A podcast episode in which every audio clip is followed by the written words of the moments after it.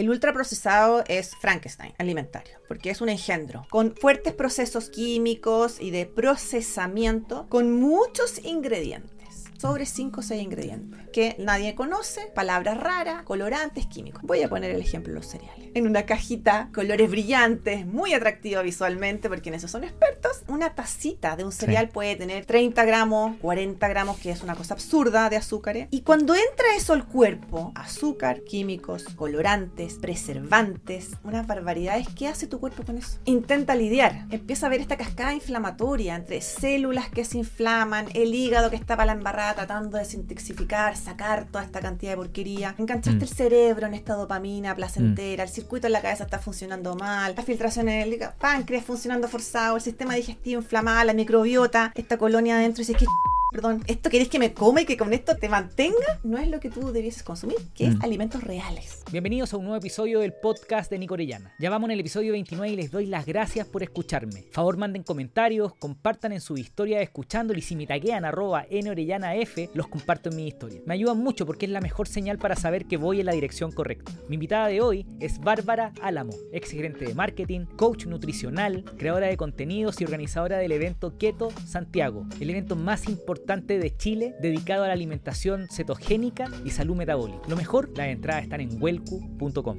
Antes de seguir, quiero dar las gracias a Flycrew, nuestro auspiciador. En los últimos tres meses he ganado más plata que todos mis 20 años, vendiendo mi conocimiento por internet, sesiones 1 a 1 y una comunidad privada para emprendedores. Básicamente tomé todo lo que amo y dije, acá me pueden comprar y obviamente usé Flycrew. Si tienes un conocimiento que quieres vender, en Flycrew somos expertos, no solo con putines, sino que también creadores de contenidos, latinos, yo chileno, mi socio colombiano, y estamos listos para ayudarte a empezar. Créate una cuenta en flycrew.com, di que llegaste por el podcast y te escribimos para ayudarte a empezar. Eso es todo. Volvamos al podcast. Keto Santiago es mi guagua. no, pero es un tremendo evento que hacemos una vez al año. Esta es la quinta edición, o sea, hasta el quinto evento que hacemos, y es un evento presencial que busca abordar en su totalidad la salud metabólica. Y eso significa que vamos a tener expertos hablando de alimentación, de deporte, de sueño, manejo de estrés y un montón de variables que son súper necesarias para tener una salud metabólica robusta. Em, es un evento que congrega alrededor de mil personas, ocho expositores internacionales, este año entre ellos Carlos Stroh, Endica Montiel, la Florencia Leinau, una doctora argentina. Eh, y la idea es compartir conocimiento, es como un formato de un seminario, donde son charla tras charla. Además tenemos el mercado keto, donde la gente puede hacer sus compras, enterarse de las novedades de las pymes, todas pymes muy sacrificadas que lo están dando todo por mm. este rubro también. Y es una jornada de aprendizaje. Mi idea es difundir conocimiento hasta morir, para que la gente entienda lo importante que es eh, la alimentación como tronco esencial para tener una buena salud.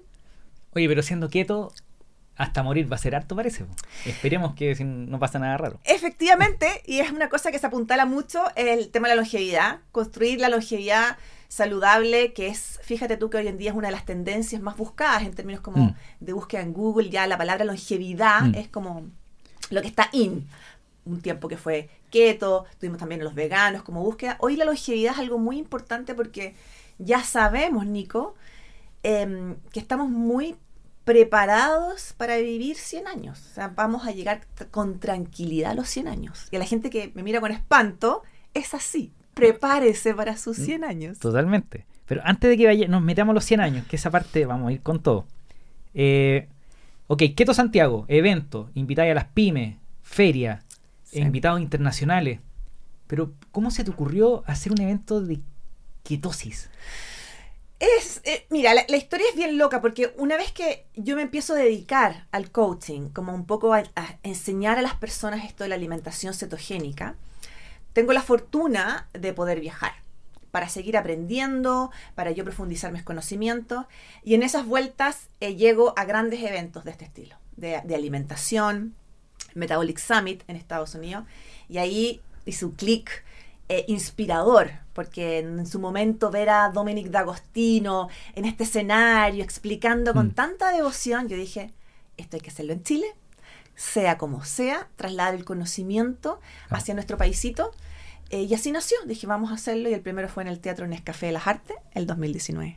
O sea, en- desde tu... en- porque tú antes del coaching, de eh, ali- alimentario se dice, ¿Sí?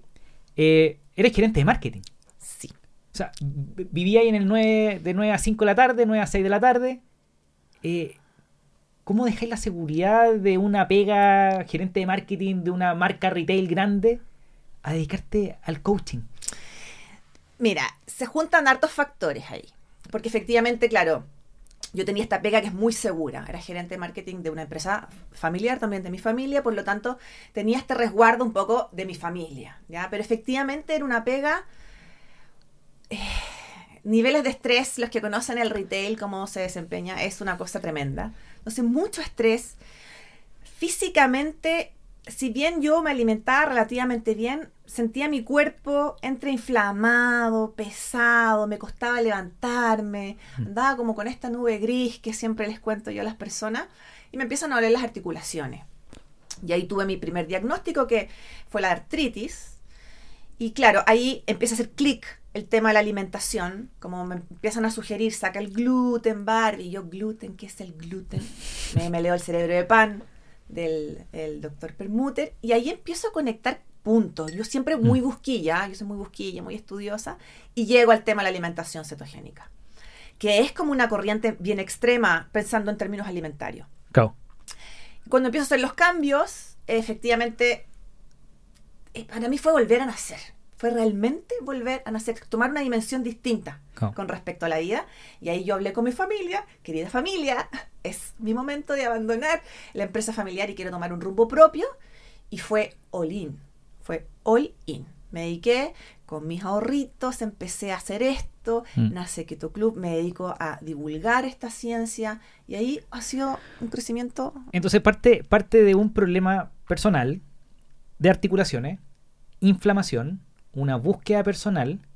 Esa búsqueda personal, me imagino que estáis feliz. po. Sí, Cuando absolutamente. uno sigue su propia curiosidad, eh, ¿cuál, ¿cuál crees tú que fue el primer paso en, en esa independencia? Mire, yo creo que yo siempre siento que todas estas cosas como estos llamados como vocacionales, esta búsqueda que hoy en día hablamos del propósito, el destino final, todas esas cosas que Justo, hablamos, en- justo en esa línea. ¿sí? Uno tiene que tocar fondo primero. Para sentir ese impulso, ese como ya es suficiente. Hay un llamado que te hay un momento en la vida que a todo el mundo le hace le pasa el ya es suficiente, pero tú tienes que tener la capacidad de ver ese hoyo y tomar la distancia y decir, "No, suficiente, me voy para otro rumbo." Y eso fue lo que me pasó a mí. Y dije, ya, no, chao. O sea, yo no voy a estar con esto a los 37 años. Mis hijos tan- eran adolescentes, no van a estar con una mamá así, toda deprimida, todo mal. Mm. Cambio, clic. Y eso es importante, Nico, porque ese clic tiene que ser realmente profundo y motivador. Tú tienes que estar dispuesta al riesgo y a darlo todo. Darlo todo porque tú sabes que hay un, una luz al fondo que está, sí, te está llamando, te está llamando, te está llamando. Y el trayecto es fascinante también. Obvio. Yo siempre digo, disfruten a morir del proceso, sea cual sea, porque ese trayecto te enriquece como persona, te, te da herramientas, te va marcando la ruta, aunque la vayas embarrando, todo eso va pasando, va pasando y sigue avanzando. Yo le. Mi, mi- nada que me voy por otro lado, pero voy a volver. Mi mamá eh, tiene déficit atencional y de repente, como que se se le olvidan las cosas y se asusta porque su mamá tuvo demencia. Mm. Entonces. Pero va al doctor y le dicen que su que cerebro está perfecto. Y, y yo le digo todo el rato: haz cosas que te gustan. Me dice: Sí, pues cuando ella se pone a tejer, como que todo se focaliza. Cuando uno hace cosas que a ti te gustan, el cuerpo libera dopamina, ¿no es cierto? Seguís tu curiosidad y eso te hace sentir muy bien. exacto, exacto. ¿Y cuál, cuál fue tu clic? Em, Es A decir, ver. como tocar fondo y, y- Sí, es que es- eh, mi, mi vida tiene hartos recovequillos, entonces em, en mi vida me hizo clic, bueno, un momento cuando las penas amorosas, me separé, ahí tuve como unos cambios también como emocionales de sentir también la dimensión de ser mujer, mamá, emprendedora. Esa dimensión es bien particular también, Nico, muy distinto a la de los hombres. Las mujeres hoy en día nos enfrentamos a demasiadas cosas, demasiadas exigencias, tenemos preimpuestas mochilas que no, no tienen de dónde salir, pero las sentimos. Mm. Entonces, ahí yo también hice un clic, como que quise tomar realmente mi rol como mujer mamá, emprendedora, puesta en este mundo y empecé a sentir como una em-, empoderación, como una empoderación que empezó a llegar, que vino muy de la mano a mis cambios alimentarios. Eso hay que decirlo, porque ahí mi cerebro empezó a funcionar mejor, más lúcida mentalmente, que es el poder de la acetona, que seguramente vamos a hablar. En tu cuerpo empieza a desinflamarte, agarráis seguridad y de ella, o sea, olvídate, voy para allá. Si tú me decís, yo, yo también soy, yo también soy keto. Déjale. Y, y mi búsqueda, claro, también viene de una pena amorosa. Voy a contar mi, para no, para no profundizar lo tuyo, pero tuve una gran pena. Me, me vine, yo vivía en Estados Unidos, me vine a Chile y empezó todo un proceso como de búsqueda personal, de yo quiero estar mejor. Porque estaba, estaba muy triste, por supuesto, cuando pasan cosas amorosas tristes, eh, uno queda triste. Y empecé a ir al gimnasio, empecé a, retomar el deporte que me gustaba. Eh, yo hacía paracaidismo y el paracaidismo no es muy deporte, es como mm. tirarse nomás, como adrenalina. y, y, yo quería hacer deporte, entonces así empezó mi, mi, mi, búsqueda, pero era como una búsqueda de sentirme bien. ¿Tú crees que tenía que ver con eso, de sentirte tú bien? Sí, absolutamente. Es como esa... Eh, porque también pasa que uno, uno te puede decir qué es sentirse bien. ¿ya? Hay gente que nosotros tenemos también esta estructura eh, muy, muy normalizada de un estándar de bien, ¿cierto? Que es, me levanto, ejecuto mi día, sí, momentos de, risa y todo. Uno podría decir bien. Hmm. Pero yo quise llevar la palabra bien next level. Yo quiero realmente, porque uno ve en redes sociales, por lo que uno lee, que hay aparentemente hay otro estándar de bien. Yo quiero alcanzar mm. ese estándar, llevarme al realmente next level. Y ahí efectivamente tengo que ejecutar eh, cambios, cambios profundos. Y eso uno lo agarra cuando está en el hoyo, en esta como estado más depre, que cuesta mucho, porque la nube negra es muy desgraciada. Te empuja obviamente hacia el lado más oscuro. Cuesta harto salir.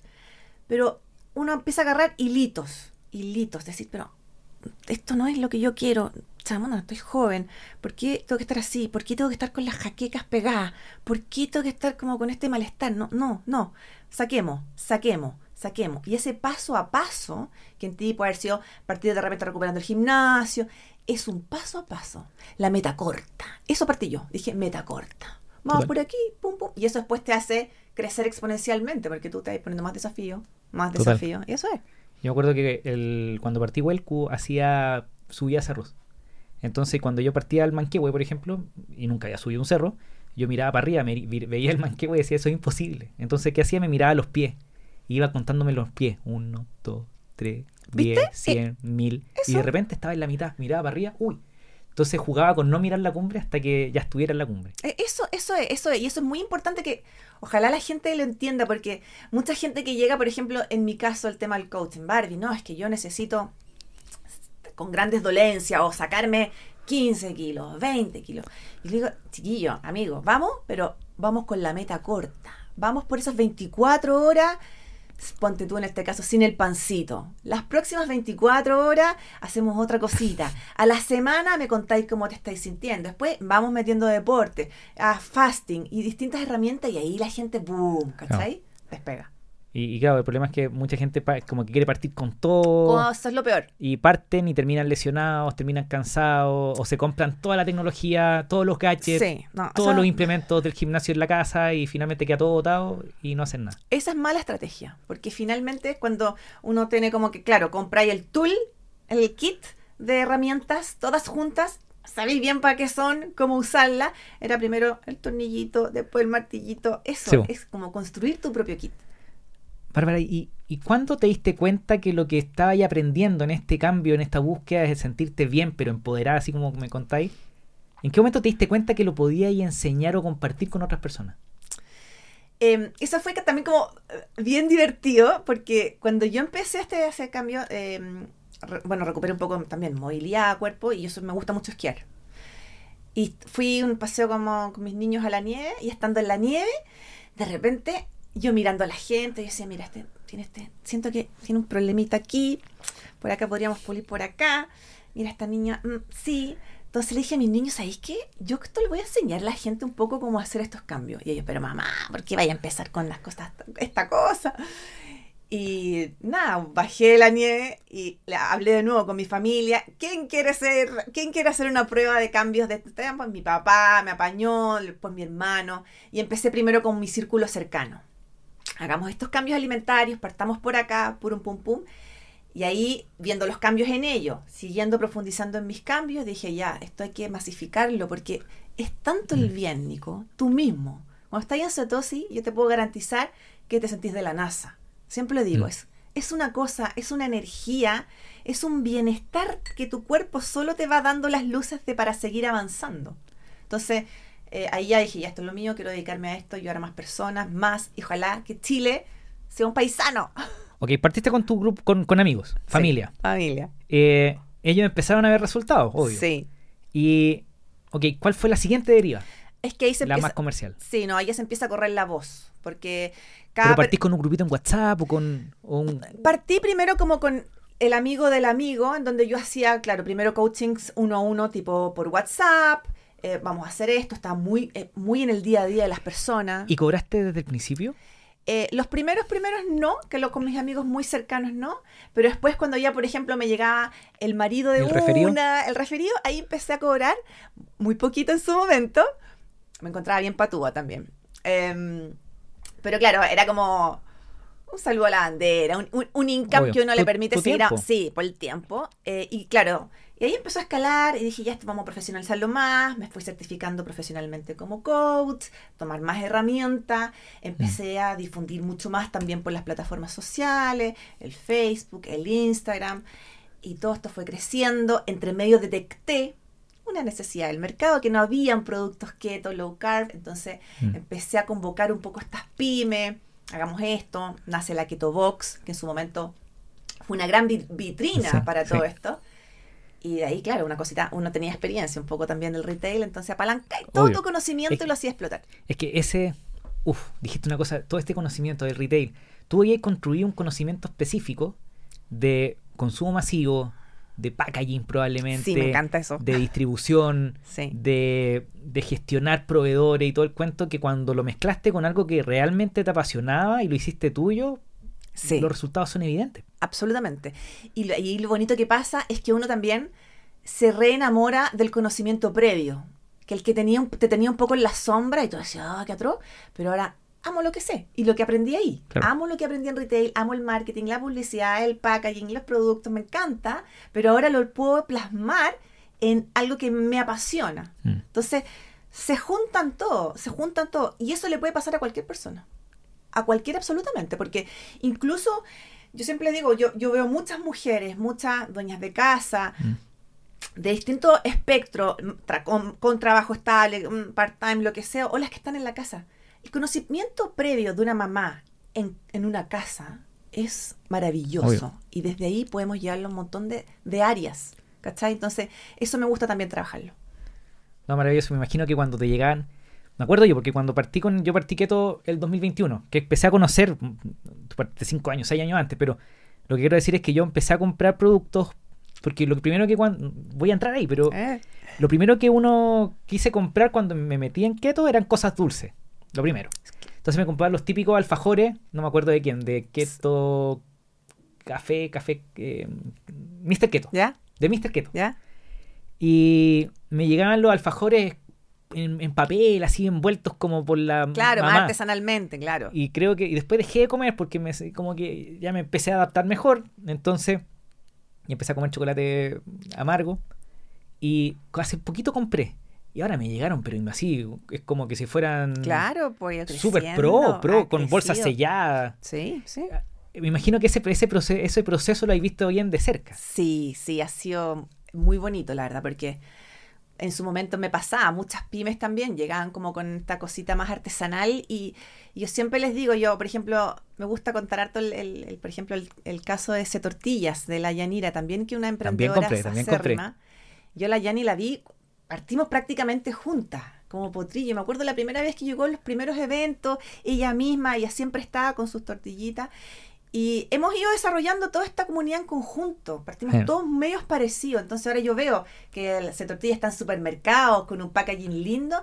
es un aplauso gigante. Y eso es un trabajo también muy colaborativo que ha pasado, porque en el camino de la educación, Mm.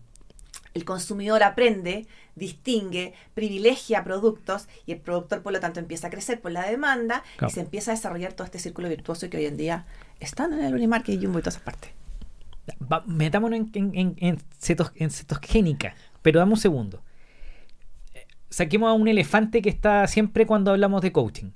Eh, porque tú no, tú no eres médico ni eres nutricionista. No. Pero cuando, cuando habláis de, de- Déjame plantearlo bien. El, cuando una persona empieza un recorrido personal de salud, que, le- que los gringos le llaman como protocolos personales, ¿no? todos los protocolos son personales, eh, como que te tiran para abajo, como...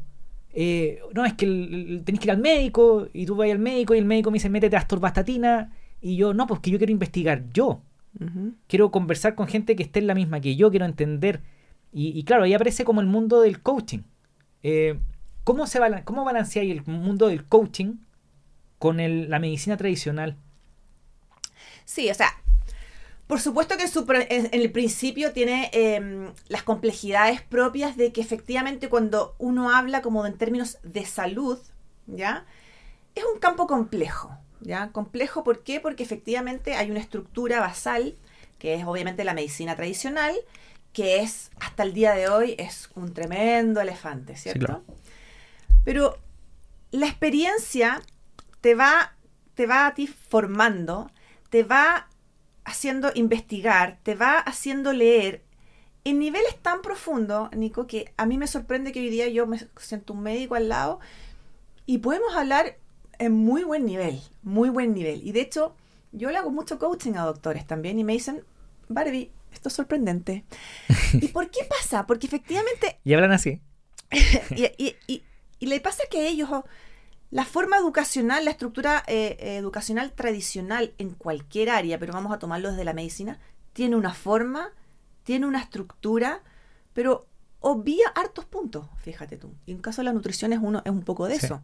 Casi Muy no por tiene- en- casi no tienen sus tienen mallas. tres meses y muy por encima. Entonces, cuando empieza a haber esta conversación, se produce un enriquecimiento, que digo yo. Entonces, yo hoy en día siento que el coaching llega a trabajar un poco también con la medicina más, tra- más tradicional. Yo trabajo mucho con doctores, colaboro con doctores. No vengo ni a quitarles la pega. Sería absurdo, porque hay cosas que yo no sé y que ellos tienen que hacer, absolutamente. Entonces, ¿qué es mejor de que todos trabajemos en conjunto? Más desde la medicina funcional, por supuesto. Y ahí pasan muchas cosas bonitas porque yo tengo un tiempo que el médico no tiene, entonces obviamente Mm. yo puedo estar mucho más encima de la persona en su día a día, el médico no tiene tiempo, yo no puedo estar recetando medicamentos que sería absurdo, entonces empieza esta colaboración, entonces al final es una construcción Claro. más allá, por eso el coaching hoy en día está en un montón de áreas, Claro. porque es una figura que entra a complementar muchísimo. Es que el coaching es, por, por- por supuesto que viene con el desarrollo personal y para poder hacerte cargo de tu salud hay que ir uno a ser participante de tu salud. 100%. Yo le digo a Rodoneira que yo soy no soy paciente, soy impaciente. Entonces, me, me da la impresión que los coaching, o sea, los coach toman un papel súper importante en enseñarle a la gente como por dónde empezar. Claro, aparte... ¿Qué, qué, qué es lo que, por dónde empieza alguien que se quiere meter en la dieta cetogénica? Vamos, em, metámonos en, en el cuento. Ahora, una, una cosa, una cosita chiquitita, que el coaching lo, lo entretenido que tiene es que usualmente somos todas personas que ya hicimos un recorrido Correcto. muy grande, muy grande aprendizaje. Entonces, Mm. también la, la haces corta con el otro. Yo digo, Correcto. oye, yo ya hice esto, esto, pasé por acá, por acá, hazla corta, haz esto, esto, pum, pum. Entonces simplifica mucho para la persona que está aprendiendo. Total. Em, y con respecto a lo que me decís tú de la alimentación, acá, claro, por donde uno parte es obviamente apretemos a morir el azúcar.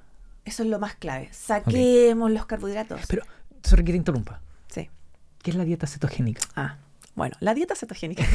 Así como muy por arriba. Sí. como- La dieta cetogénica busca, mediante la restricción del carbohidrato, activar las grasas como energía. Y desde ahí esa oxidación de las grasas, tú vas a liberar estas moléculas que se llaman cetonas. Por lo tanto, el cuerpo entra en cetosis, dieta cetogénica. En inglés es ketosis, ketones, y, las, y por eso se llama keto. Perfecto. Y, y, ok. ¿Y cómo nace esta cuestión? ¿Por qué? ¿Cómo, ¿Cómo la gente supo que puede operar con, ketones, Ya. cetonas. Bueno, esto siempre se supo, ¿ya? Principalmente se, se- siempre se supo. Pero hay una profundidad de estudio al respecto en 1921 a propósito de una inducción terapéutica para los niños con epilepsia, ¿ya? Lo que es bien decidor, Nico, esto siempre lo explico yo. Todos, la mayoría de las personas llega acá un poco por los kilos, muy asociado a la diabetes, ¿sí? Pero acá el beneficio profundo es cognitivo. Por eso hoy en día también Mm. se habla que prevención de Alzheimer, demencia senil, todo el tema como de cerebro es fantástico acá porque las cetonas son poderosísimas señalizadoras. Entonces, ¿qué se buscó con estos niños? Dijeron, ¿cómo, cómo entregarle a ellos eh, beneficios cognitivos que se logran si estos niños pudiesen ayunar un poquito más? Porque necesitamos esta depletación para activar esta vía, ¿cierto? Dijeron, está difícil con ellos, pero bueno, ¿qué pasa si hacemos esta cetosis nutricional? Construyamos una dieta, dieta refiere a lo que estás comiendo, en donde apretamos bastante el carbohidrato, maximizamos las grasas para mantenerlos saciados a estos niños y ¡pum! Pasa esta magia. Depleto el cuerpo de glucosa, glucógeno, todas las reservas, el cuerpo me va a cambiar de switch y va a empezar a oxidar la grasa, a quemar la grasita, pum, pum, pum, de donde esté la grasita. Y de ahí, pum, estos niños entraron en cetosis. Un niño con epilepsia en una dieta cetogénica bien instalada, le cambias la vida absolutamente. Y Mm. ahí, boom, se instala esto. Se instala, sí, 1921, perfecto, tú. Y con el correr de los años empieza a haber mucha investigación, que tocan adeptos. Año 58 aparece Ansel Keys en la película, este pseudo villano, como les digo yo, que nos mete la chan- el chanterío del tema de las grasas, que el colesterol nos va a matar, toda esa historia que no sé si vale la pena que te la desarrolle, pero ahí se produce un quiebre. No, pero creo, creo conocer el, 50 y, el 58. ¿Siete? Eh, Doctor Ansel Keys, hizo algo. la teoría lipídica, él. ¿ya? ¿Por, qué, por qué ese caballero? Ah, qué atroz. ¿Por qué es tan atroz ese caballero? Mira, más que atroz, fue, al final es como un contexto de época lo que pasó ahí. En esos años también había esta pugna de- del tema de las grasas versus el azúcar. Y el, y el- y el doctor que estaba estudiando la teoría de que el azúcar era el problema, básicamente en esos tiempos como que lo pseudo cancelaron. ¡Pum! ¡Chao! ¿Por qué? Porque Ansel Keys tomó esta data de 23 países, pero publicó el estudio de los 7 países Eso, que siete se países. conoce, que es es- hasta, hasta Chile metido en el tema. Chile era uno de los siete. Era, Chile estaba dentro del estudio Ah. de los 23. Y claro, y él muestra esta curva en donde eh, pretende hacer una correlación en países donde se consume más grasa, había más infarto. ¿Ya? Entonces, ¡pum! Se prende esta, esta alerta. En Estados Unidos, Eisenhower venía también de un infarto. Venía todo un tema del el tema alimentario, de necesitamos maximizar la alimentación, una industria que estaba creciendo también en Estados Unidos. Entonces, ¡pum! Es como que cuando todas las cosas completan juntas. Mm. Y claro, se lanza esta teoría, el mundo se compra el tema de que el colesterol nos tapa las arterias y es el gran villano. Eh, se mete la industria alimentaria, como la grasa era más cara, sacan grasa, ponen azúcar, aprovechan de subvencionar una tremenda industria que es la El- azucarera, Y el maíz. el, maíz, sí, que en el corn fructose El, syrup, que eh, que- el monocultivo que tiene en Estados Unidos. Exacto, y que está totalmente subvencionado. Em, entonces empieza a pasar todo esto. Nacen todos estos productos más industrializados, más procesados, metemos más azúcar a las personas. La gente, las familias se ponen muy grasofóbicas. Sale la mantequilla de las casas, Mm. entra la margarina, estos aceites hidrogenados que son terribles. Mm. Entonces todo empieza a empujar para allá. Todo empieza a empujar para allá. Y, y pongamos un ejemplo gráfico. Todo empuja para allá. Sí, Por favor, sigue después. sí. Pero pongamos este ejemplo gráfico. En, en- en los años 60, cuando empieza la carrera espacial, había muchas fotos de gente viendo los lanzamientos, las pruebas. Años 66, 68, 69, 64. En donde eran todos flacos. Ay, sí, eso es increíble. La- en la Florida, Es increíble. fotos así de gente imágenes. mirando con sus familias, con todo. Y no encontráis un gordito. Es increíble. Nadie, o sea, todos muy delgaditos, muy eh, parecía saludable. Sí.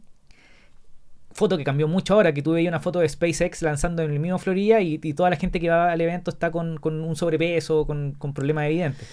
Exactamente. Eh,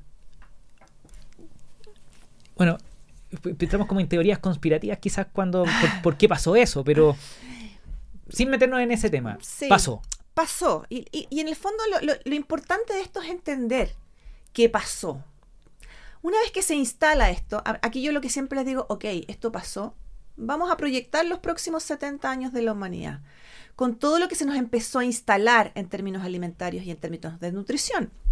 Nos empezaron a enseñar que el desayuno era la comida más importante del día. Cereales. Los cereales, esta grande cosa para los niños. Vete al desayuno, boom, boom. Sacaron el huevo. Pobre huevo. Tuvo la portada del Times y ahora ya, ahora volvió por suerte, gracias a Dios, pero no coman huevo, mucho colesterol, saquemos grasa. Luego empiezan toda esta industria, los productos light, ¿ya?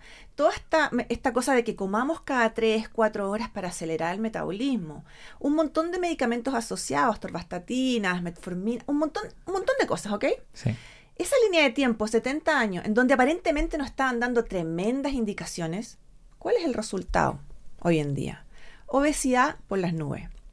Estados Unidos está completamente descontrolado por poner un país referente. Mm. Sin embargo, Chile también, mm. país chiquitito, somos el segundo país más obeso del mundo, con tasas absurdas de diabetes mm. y un montón de cosas. Entonces, yo digo, chiquillos, ok, esta es la foto de hoy día. Esto fue todo lo que nos entregaron en términos educacionales. Algo pasó porque no funcionó. Claramente no funcionó todo lo que lo dijeron. O sea, si hubiese sido correcto, estaríamos todos sanos, estaríamos más o menos bien y todo. Pero estamos para la embarra, para la embarra. Entonces, ese cisma que se produjo ahí fue muy grande, gigantesco en, todo sentido, desde negocio, un montón de cosas, mm. pero es que nos tiene francamente muy deteriorados como seres humanos seres humanos. Entonces, ahí entro yo un poquito a decir, ojo, acá hay algo que debemos recuperar, que es nuestra salud, que es clave, Nico. El cuerpo, yo siempre digo, el cuerpo es lo único que no tiene. Tu cuerpito funcionando perfecto es mm. lo único que mm. tienes realmente. Independientemente de tu familia y todo. En, tu humanidad eres tú. Y si eso no te acompaña, te frito. De ahí empieza la cascada, la cascada hacia abajo. Yo quiero que esa cosa sea hacia arriba si yo recupero tu cuerpo, tu salud, tú vas a poder lograr lo que tú te propongas. Y eso hay que hacerlo con la alimentación. Primer pilar. No, total. Yo lo, a, mí personalmente, una, lo que conversábamos antes, que tiene que ver con la longevidad, que esta idea de, o sea, yo quiero llegar hasta viejito, viejito, viejito, viejito, firme, firme, firme, viejito, firme, corriendo, andando en bicicleta, subiendo farellones y de repente, ¡pum!, me morí. Eso sería soñado. Esa es mi, y, con 95 años, sí, por decir algo. Sí, o 93, sí. o, o 100. Pero el problema es que hoy lo que sucede, lo, lo, lo, veo con mi abuelo, lo veo con todo el mundo, todos lo vemos con nuestros viejos, que llegan a los 70, 75 y empieza un deterioro que los tiene entre los 75 y los 95 chopico. Claro. Oh, perdón, muy, muy mal. Es que sí. Y hay algo, hay algo súper eh, divertido que pasa un poco en las personas, porque a mí también mucha gente me dice, pero Barbie, ¿no será mucho? ¿No será un poco exagerada? ¿Pero por qué eh, tendré que entrenar tanto? Pero, pucha, en verdad un pancito y el copete y todas las cositas y la vida es tan hermosa, entonces, eh, y total, si tú lo, si, yo te apuesto que si tú haces todo eso, con suerte vaya a lograr cinco años más, no más, o tres años más. Y le mm. digo, es que no se trata de eso. Yo, yo lo, que, lo que quiero lograr es efectivamente que esos 30 años finales de vida, mm. uno los haga en salud, con desplazamiento, con la cabeza funcionando, el cuerpo que te acompañe, más o menos tonificado, ustedes decidirán, pero que estés paradito, no si hay un cacho ni para tu familia, que puedas compartir con tus seres amados, ver tus, no sé, tus nietos y, disfrutar la vida, la vida, disfrutarla en salud. Mm. La longevidad no tiene que verse como el, la última piedra, nos votó la naturaleza. No, es un proceso genial de la vida porque tú estás en tus buenos años, ya construiste tu vida, es momento también de disfrutar. Y ese disfrute hay que prepararlo, Nico. Hay que prepararlo con tiempo. Y eso es importante, preocúpense ahora. Y, por eso por eso es la importancia de los coaches. Sí. Porque El, el, problema es que llevamos tanto tiempo viendo a nuestros viejos, a nuestros padres, a nuestros abuelos, hechos pébere, que creemos que es normal. Mm, exacto.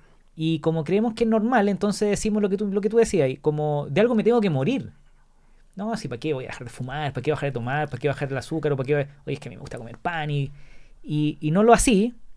Pero el problema es que después, esos últimos 15 años son miserables. Sí, son, son, Son duros. son duros, son pesados, son hartos años también. Muy 15 años que sean, pero 15 años sosteniendo también como un poco cuerpos Y, es y- y lo, terrible. y lo otro, o sea, aquí como para concientizar, búscate un coach, por favor, si es que te interesa. ¿Y por qué? Porque el coach te va a ayudar a, a encauzarte. a encauzarte. sí.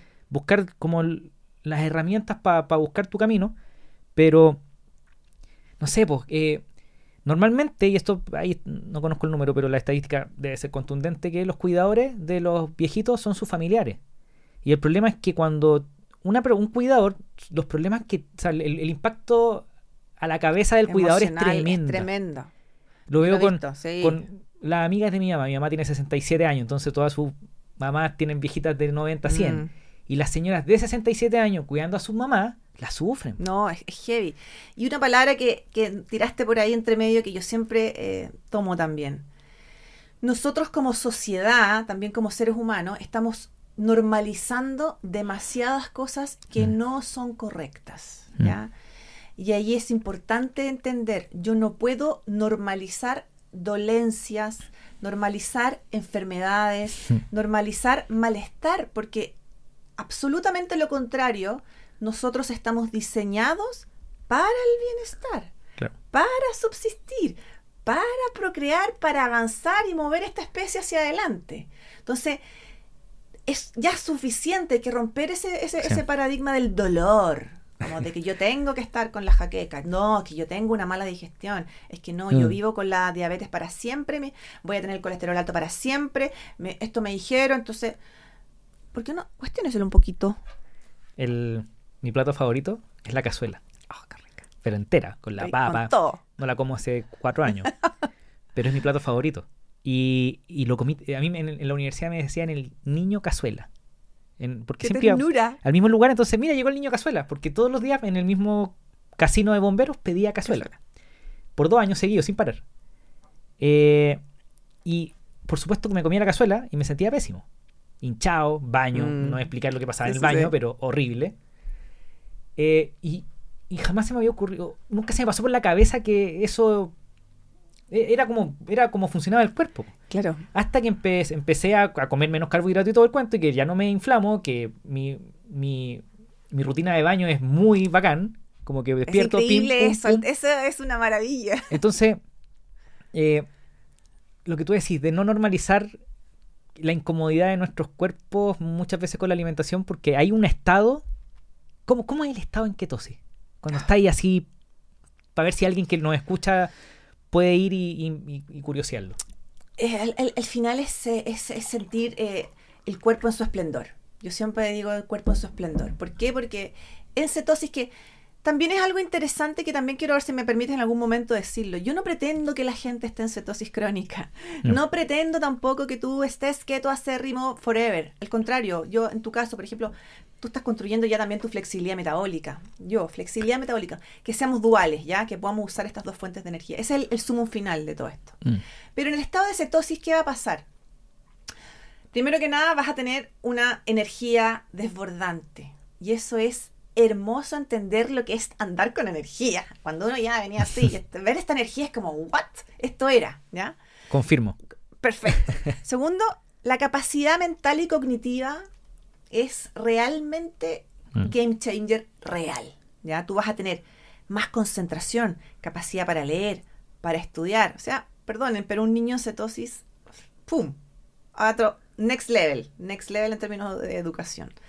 Digestión perfecta. Y ahí tengo que hablarle a, mi- a mis queridas mujeres que siempre sufrimos y arrastramos este tema, que no, Sí, que la digestión... tránsito lento. ¡Oh! es atroz. Eh, lo recuperas y ahora entiendes todo como debe ser. Desinflamación, movilidad, porque recuperas muchas las articulaciones, empiezas a ganar musculatura. Te puedo infinitos, infinitos síntomas que vas a sentir Mm. rápido, donde vas a sentir demasiado bienestar. Y eso uno ahí lo va alternando y va jugando y va construyendo tu salud, que es esta gran flexibilidad metabólica que digo yo. Que cuesta, cuesta hacerla, por eso es importante ese adaptarse y todo eso. Vamos, déjame ir un poquito a lo, a lo- a lo un poquito más técnico. ¿Por qué entonces, que ya recorrimos por qué pasó lo que pasó con la grasofobia, ¿no es cierto? los siete países, Mm. el señor, ¿cómo se llama? Ansel Keys. Ansel Keys. Ansel Keys. Ahí les tengo un super libro, léanse La grasa no es como la pintan, de Nina Tenschels. Fascinante, está toda la historia ahí. Tomo nota.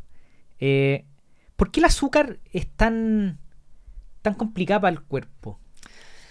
Porque mucho- Sí. probablemente, para mí yo- es, como, es como una droga. Es que es ¿Por, por una droga. qué? ¿Por qué es tan dañina? ¿Por qué es tan complicada si la tomáis en exceso? Porque obviamente si tomáis un poquito no es problema, pero ¿por qué si Sí. tomáis en exceso es tan grave? Sí. Primero, primero entendamos un poco eh, el funcionamiento del cuerpo, ¿cierto? El cuerpo lo que va a requerir a través de la alimentación, el alimento que entra al cuerpo humano es para generar la energía que necesita para funcionar, ¿cierto? La energía la va a hacer desde los macronutrientes, carbohidratos, proteínas o grasas, ¿ya? Pero lo interesante es entender que el carbohidrato, si bien es una tremenda fuente de energía para el ser humano, es el único macro que no es esencial. Y eso no se lo dicen a nadie, ojo. Es el único macro que no es esencial. Eso significa que si tú por decisión propia no quisieses comer carbohidratos, vas a poder vivir mucho. Porque tu cuerpo, además, por otros mecanismos, gluconogénesis y otros, con los otros dos sustratos, proteínas y grasa, puede producir esa pequeña cantidad de glucosa que necesitas al día. Y ahí está la clave. El cuerpo necesita diariamente una pequeña cantidad de glucosa, que es, por graficártela, una cucharadita de azúcar al día. ¿Ya? 5 gramos. ¿Ya? Entonces, ahí ya tenemos primera lucecita. Pero, ¿qué es lo que pasa? Volvamos a nuestros hombres primitivos, ¿ya? El hombre primitivo se forjó en base a proteínas, grasas, estos hombres cazadores, se comían la neurona. Pero en tiempos de escasez, obviamente, había que sobrevivir. Por lo tanto, el cerebro tiene esta condición de búsqueda de este carbohidrato, estos azúcares, Mm. el panal de abeja, la frutita, lo que sea, para, boom, saber detectarlo, para poder buscarlo, porque como había en tiempos de escasez, yo pesco, el cuerpo pesca esa glucosa y la iba a almacenar para tiempos de escasez, como grasita. Entonces, pues, Claro. iba a descomponer la grasa con la energía. Esa condición es parte de nosotros, esa búsqueda.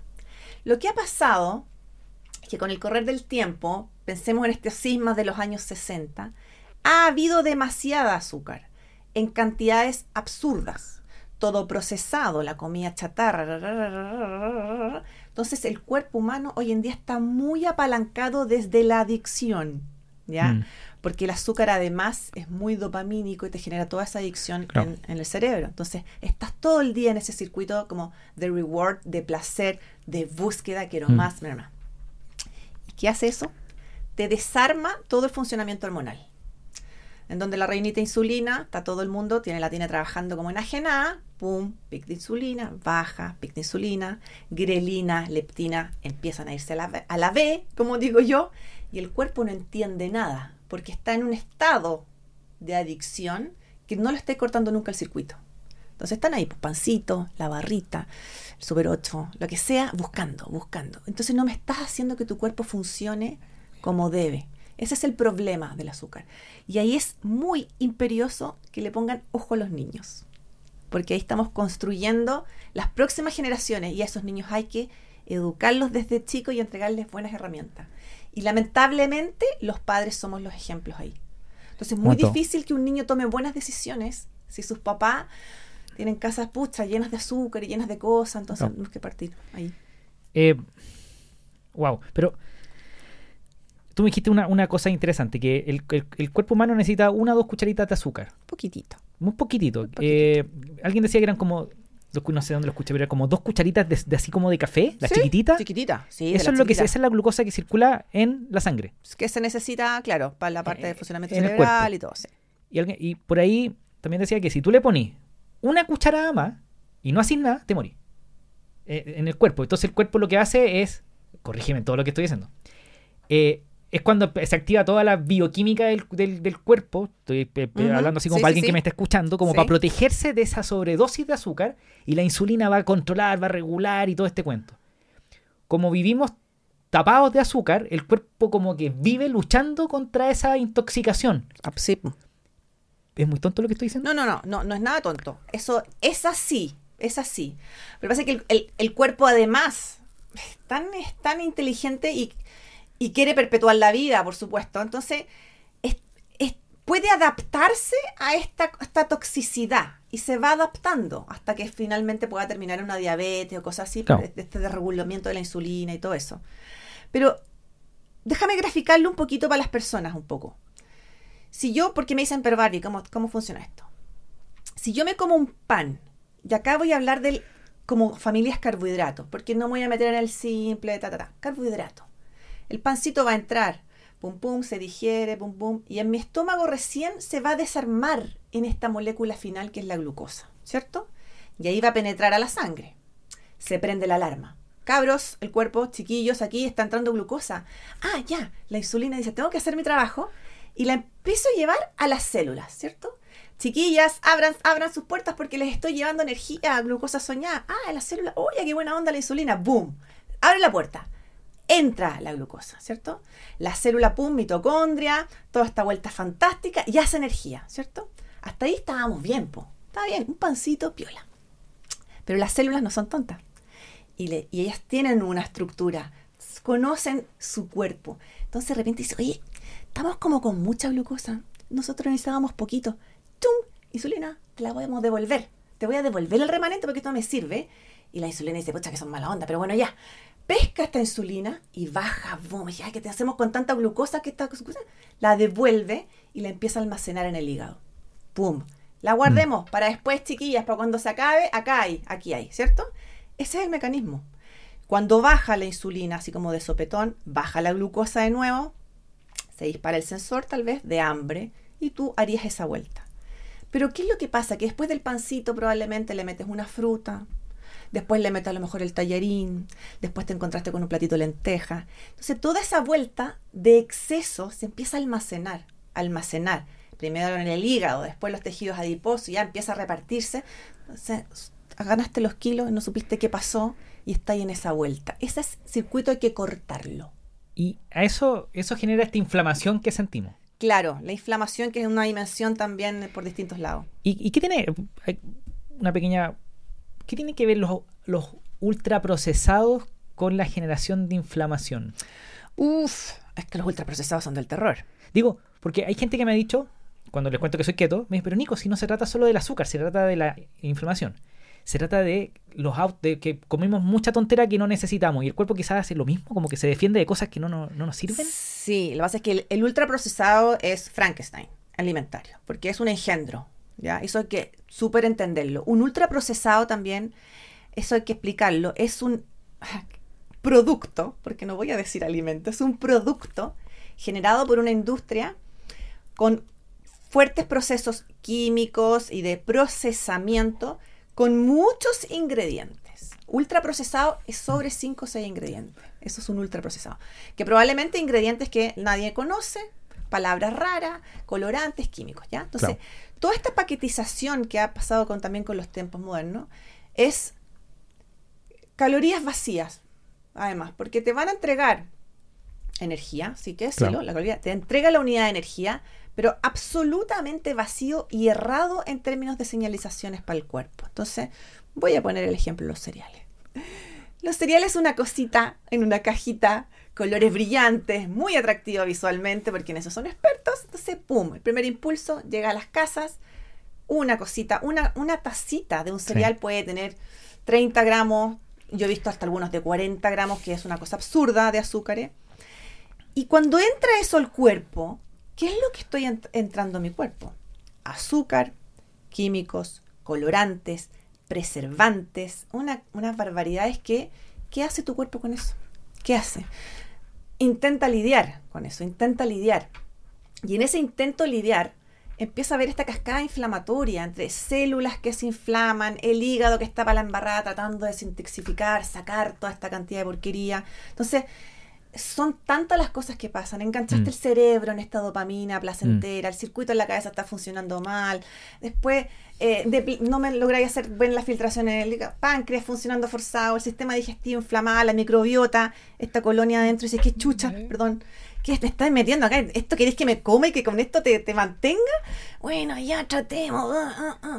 Pero al final está ahí, no es lo que tú debieses consumir, que es mm. alimentos reales Si esa es la primera gran base, saquen los procesados porque es cero aporte. ¿Y, y qué pasa con, eh, voy a molestar un, qué pasa con los chicos, no sé, por los veganos que se hacen una, que le, nace una industria de comida que tiene, yo los veo los ingredientes y tiene 150 ingredientes? Sí, es que mira, al final, po- po- pobres amigos veganos, pero también como con todo, incluso con keto pasa. Al final todo se transforma en una industria. la in- la in- cuando llega la industria que empieza a, a meter a meter comida en paquetitos, Ese es el problema, claro. El, el- el veganismo en ese sentido tiene un poco ese problema. claro. que han dado estas vueltas como para lograr hacer pseudo im- carne, pseudo cosas. Pero si yo voy a ver la lista de ingredientes y ahí yo a los amigos veganos les digo, tienen que realmente leer lo que están consumiendo. Son productos altamente inflamatorios con estos aceites que son, ra- puf, van a generar radicales libres, Mm. oxidación, un montón de cosas. Eh, entonces, por último, quedémonos con la- los veganos con las verduras y las cosas comida real, pero también le va a pasar un keto. Eso es lo que les digo yo. El recurso keto, fantástico, es un SOS, partiste tú, Esos contaste paquetitos. un poco, para la tonterita, pero yo no puedo pretender que porque diga keto afuera es, oh, esto es inocuo, free para comer. No, no, no, porque muerta cosa ahí metida. Bárbara, y una buena idea entonces para el que quiera partir en, en- en- una alimentación saludable, que en este caso estamos, obviamente somos, somos keto nosotros, así que es lo que nos gusta a nosotros, pero tiene que ver quizás con chao ultra procesado. Sí, 100%. Y para, para comer- alimentarse saludablemente hay que privilegiar ante todo la comida real. ¿ya? Y eso es algo que también es muy importante instalarlos en las casas. Yo siempre les digo, miren, Mm. en la cocina está la alquimia de la salud familiar. Ahí pasa todo. Hoy en día no puede ser que estemos normalizados de nuevo los delivery, todos pidiendo comida por el teléfono. Entendemos dinámicas de tiempo, efectivamente, un día, a lo mejor dos días, porque ya Sí. estamos bien. Pero hay que volver a cocinar en las casas. De nuevo, te voy a hacer el corte en los años 60. Yo te puedo garantizar, tu abuela, tu, tu- ahí están las mamás haciendo sus guisos, comida real, enjundiosa, saciadora, momentos de sentarse, mirar el plato, Claro. esta ingesta, esta conversación. La dinámica en la cocina es hermosa. Es- eso hay que recuperarlo en cualquier Mm. cocina de cualquier parte. Entonces, esa es la primera gran cosa. Comida real, ventanas alimentarias inteligentes, que significa no coman más de tres veces al día. Eso, lo digo, es un problema. Tres máximo.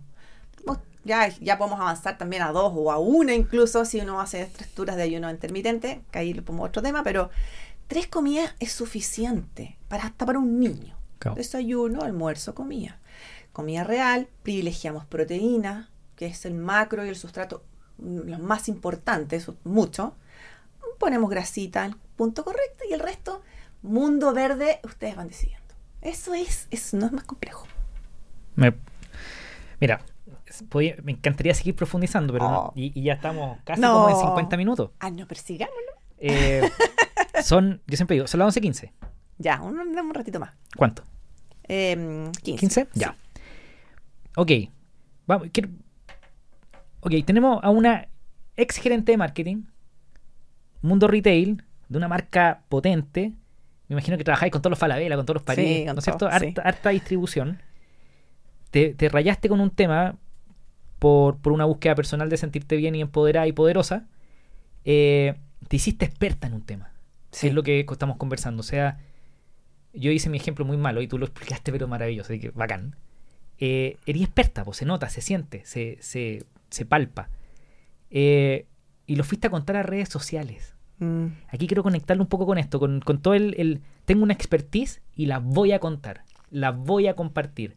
Eh, ¿cómo, ¿Cómo surge tu, tu idea de, de un Instagram, de unos lives, de, de eventos?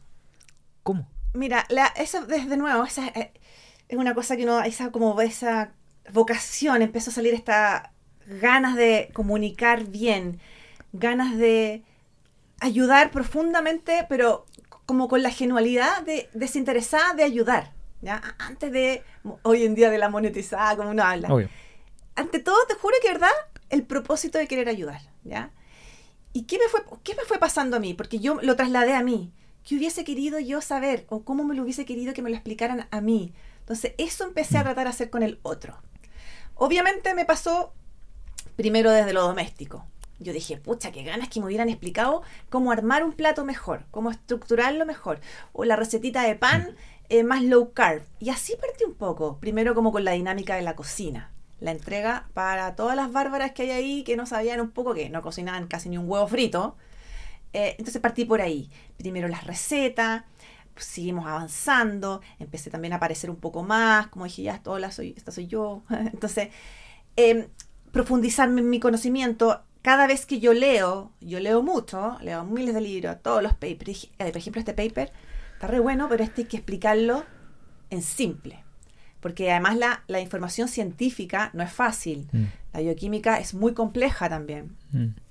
Entonces yo me, me, propuse también ahí que mi lenguaje sea para Pedro, Juan y Diego. Sí. movernos en distintos aspectos. si te voy a hablar de la célula, te hago ese relato un poco más, por ejemplo. La señorita mitocondria. Por ejemplo, entonces, eso encontré que era una forma muy didáctica y pedagógica para la gente y que también acercó más a la gente, Barbie, que bueno, qué rico como lo explicas, que suena súper fácil. Oh. Eso para mí fue muy un asset y me encanta que sea así. Entonces, empecé así y lo mismo empecé a meter cuando yo hago los lives las entrevistas con un doctor, un científico, todo, el traductor soy, soy un poco yo, pues están, ah, no sé, Néstor Prieto, que es una persona explica, fue fantástico, pero es complejo, es un lenguaje complejo. Entonces ahí yo lo interrumpo, lo, lo, voy explicando un poco, los bajo un poco a un terreno más, más doméstico, y eso ha funcionado, y así, así me ha gustado hacerlo. Qué, qué importante eso lo que está diciendo, porque hay muchos expertos que no, dice, ok, pero no entiendo las redes sociales, no entiendo cómo salir a contar esta historia, no me funciona, publico, no me pescan. Quizás tiene que ver eso, que hablan como, como con, mucha palabra técnica. Es como que yo me ponga a hablar de tecnología y me ponga a hablar de Ruby on Rails, de JavaScript, de React, de React Native. Entonces, ¿qué está hablando? No, estoy hablando de páginas web. Eh, ¿cómo, ¿Cómo hacía esa traducción? ¿Cómo hacía algo difícil de entender? Lo convertía en algo sencillo. mira, no tengo, no tengo mucho... Eh, como un super workflow con respecto a eso. Pero sí, yo siempre me, soy como muy empática como ponerme eh, en el cerebro receptor del otro. ¿Y tenéis como un como alguien en tu cabeza cuando pensáis en eso? Es que, como tu mamá o tu hermano. No, yo, yo, siempre pienso como las mujeres un poco de mi generación. Okay, que venimos del trabajo, no, no, no. Entonces uno también, hay un cierto nivel educacional, uno maneja palabras y todo, pero tampoco NASA. Pero me imagino que es como, amiga, pero es que ya quieto, pero amiga, pero no entiendo nada. Y ahí tú le decís, ya amiga, pero eh, está bueno. Exacto, exacto. Entonces, desde ahí se ha ido como construyendo la, narrativa. Eh, y eso es muy importante decirlo porque efectivamente eh, cuando uno habla con expertos y todo, que también me dicen, pero Barbie, pucha la cuestión, ¿cómo lo, cómo lo así? Yo, y hay gente que sabe mucho más que uno, además. Claro, claro. yo le digo, pero bueno, es que si tú querías explicar esto, tienes que pensar que igual el receptor, la masa de gente, no tiene por qué saber y no tiene por qué entenderlo a priori, no tiene la base educacional también, no ha leído los libros, no estaban contándose, mm. no tiene por qué. Entonces, en hacer ingresar ese conocimiento, uno tiene que tomar la forma en que se comunican ellos y hacérselas ahí, por ahí partir. Entonces, partir por lo chico y de ahí agrandar, porque hoy en día también mi comunidad que, me encanta, están mucho más educados. Y entre todos hemos ido mm. avanzando. Entonces ahora yo les hablo, no sé, mucho más de la mitocondria. Es acetil-CoA, nos metemos en la betidroxibutirato y ya estamos todos hablando bien. O sea, betidroxibutirato me demoré dos años en poder decirlo. Entonces, todo eso es muy bonito. Es muy bonito. Yo creo que ahí la clave está que la persona que sabe mucho entienda que para poder explicarlo tiene que bajar sí, sí. a un idioma que un lenguaje y toda, que toda la gente puede entender. Y eso es lo importante también en relación a tus objetivos, Nico, porque también hay, también hay mucha gente que tiene otro, otro objetivo y quedarse en la comunidad científica, está la raja, que cada uno haga lo que estime y que lo haga feliz. No, total. Pero las redes sociales tienen eso que te permite llegar a mucha gente. Sí. Em, y los eventos. ¿Tu próximo evento cuándo es? Uf, no queda nada.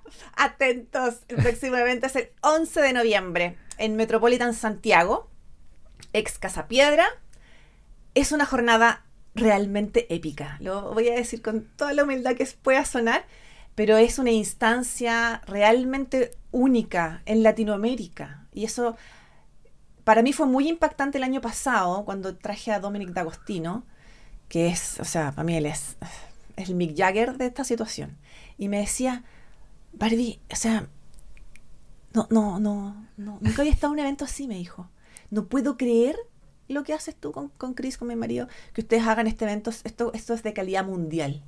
Y yo dije, wow, porque uno de repente no, Sí. no dimensiona lo que está haciendo, Nico, hasta que de repente el otro viene a decirte, y sobre todo el gringo.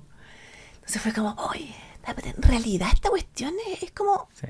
es heavy, es heavy porque está la tribu de personas que buscamos salud, estos cambios, entender, aprender, tomar la salud por las manos, de manos de expertos, pero así de talla mundial, que se toman el tiempo, se toman sus avioncitos para viajar al último país del mundo, porque estamos en el poto del mundo más encima, para conectar, compartir sus conocimientos, más la instancia del mercado que es única porque es muy, es, es de nuevo, es un círculo virtuoso, nos apoyamos entre todos, eh, nos nacen productos y todo. Mm. Entonces es un día que es como nuestro Lollapalooza. A mí Me todos me encanta. dicen, Barbie, estamos esperando nuestra Lollapalooza. Y yo, ya, chiquillo, 11 de noviembre.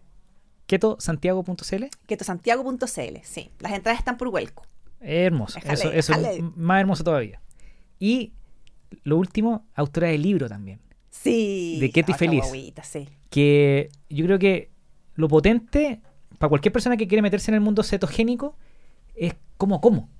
Correcto. Tu libro me ayuda, ¿no es cierto? Sí, 100%. Bueno, Keto y Feliz nace también un poco como por esa inquietud, como cómo mostrar este estilo alimentario de una forma simple y apalancado de la felicidad. Por eso se llama Keto y Feliz, Mm. porque yo quiero realmente que la gente logre ese estado de felicidad que tanto buscan.